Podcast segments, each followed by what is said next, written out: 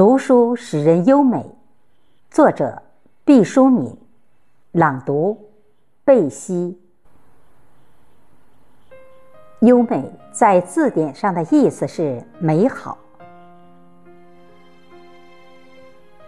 做一个美好的人，我相信是绝大多数人的心愿。除了心灵的美好，外表也需美好。为了这份美好，人们使出了万千手段，比如刀兵相见的整容，比如涂脂抹粉的化妆。为了抚平脸上的皱纹，竟然发明了用肉毒杆菌的毒素在眉眼间注射，让我这个曾经当过医生的人胆战心惊。其实，有一个最简单的美容之法，却被人们忽视。那就是读书啊！读书的时候，人是专注的，因为你在聆听一些高贵的灵魂自言自语，不由自主的谦逊和精神会神。即使是读闲书，看到妙处，也会忍不住拍案叫绝。长久的读书可以使人养成恭敬的习惯，知道这个世界上。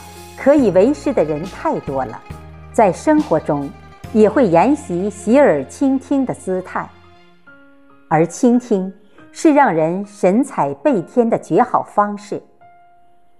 所有的人都渴望被重视，而每一个生命也都不应被忽视。你重视了他人，魅力就会降临在你的双眸了。读书的时候。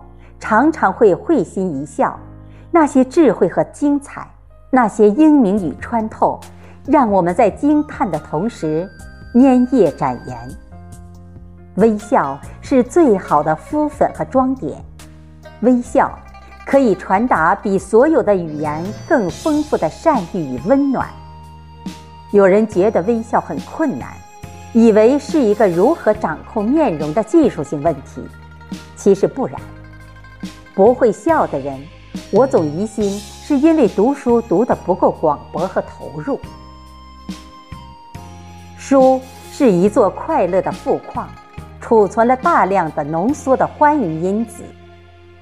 当你静夜抚卷的时候，那些因子如同香氛蒸腾，迷住了你的双眼，你眉飞色舞，中了蛊似的笑了起来，独享其乐。也许有人说，我读书的时候，时有哭泣呢。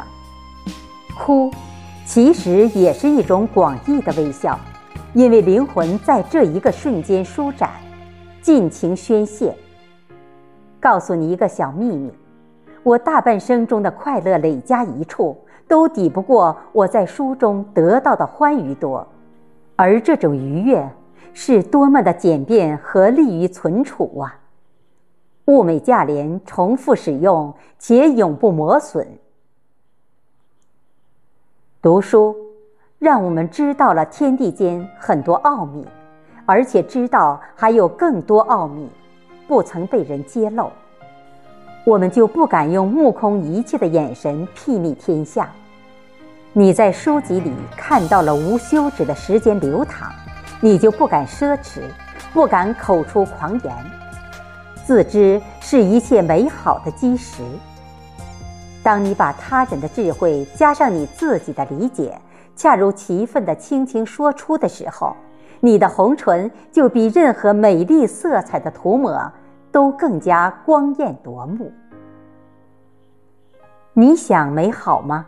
你就读书吧，不需要花费很多的金钱，但要花费很多的时间，坚持下去。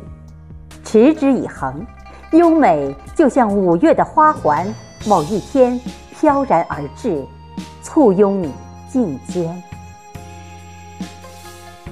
谢谢大家收听，我们下期再会。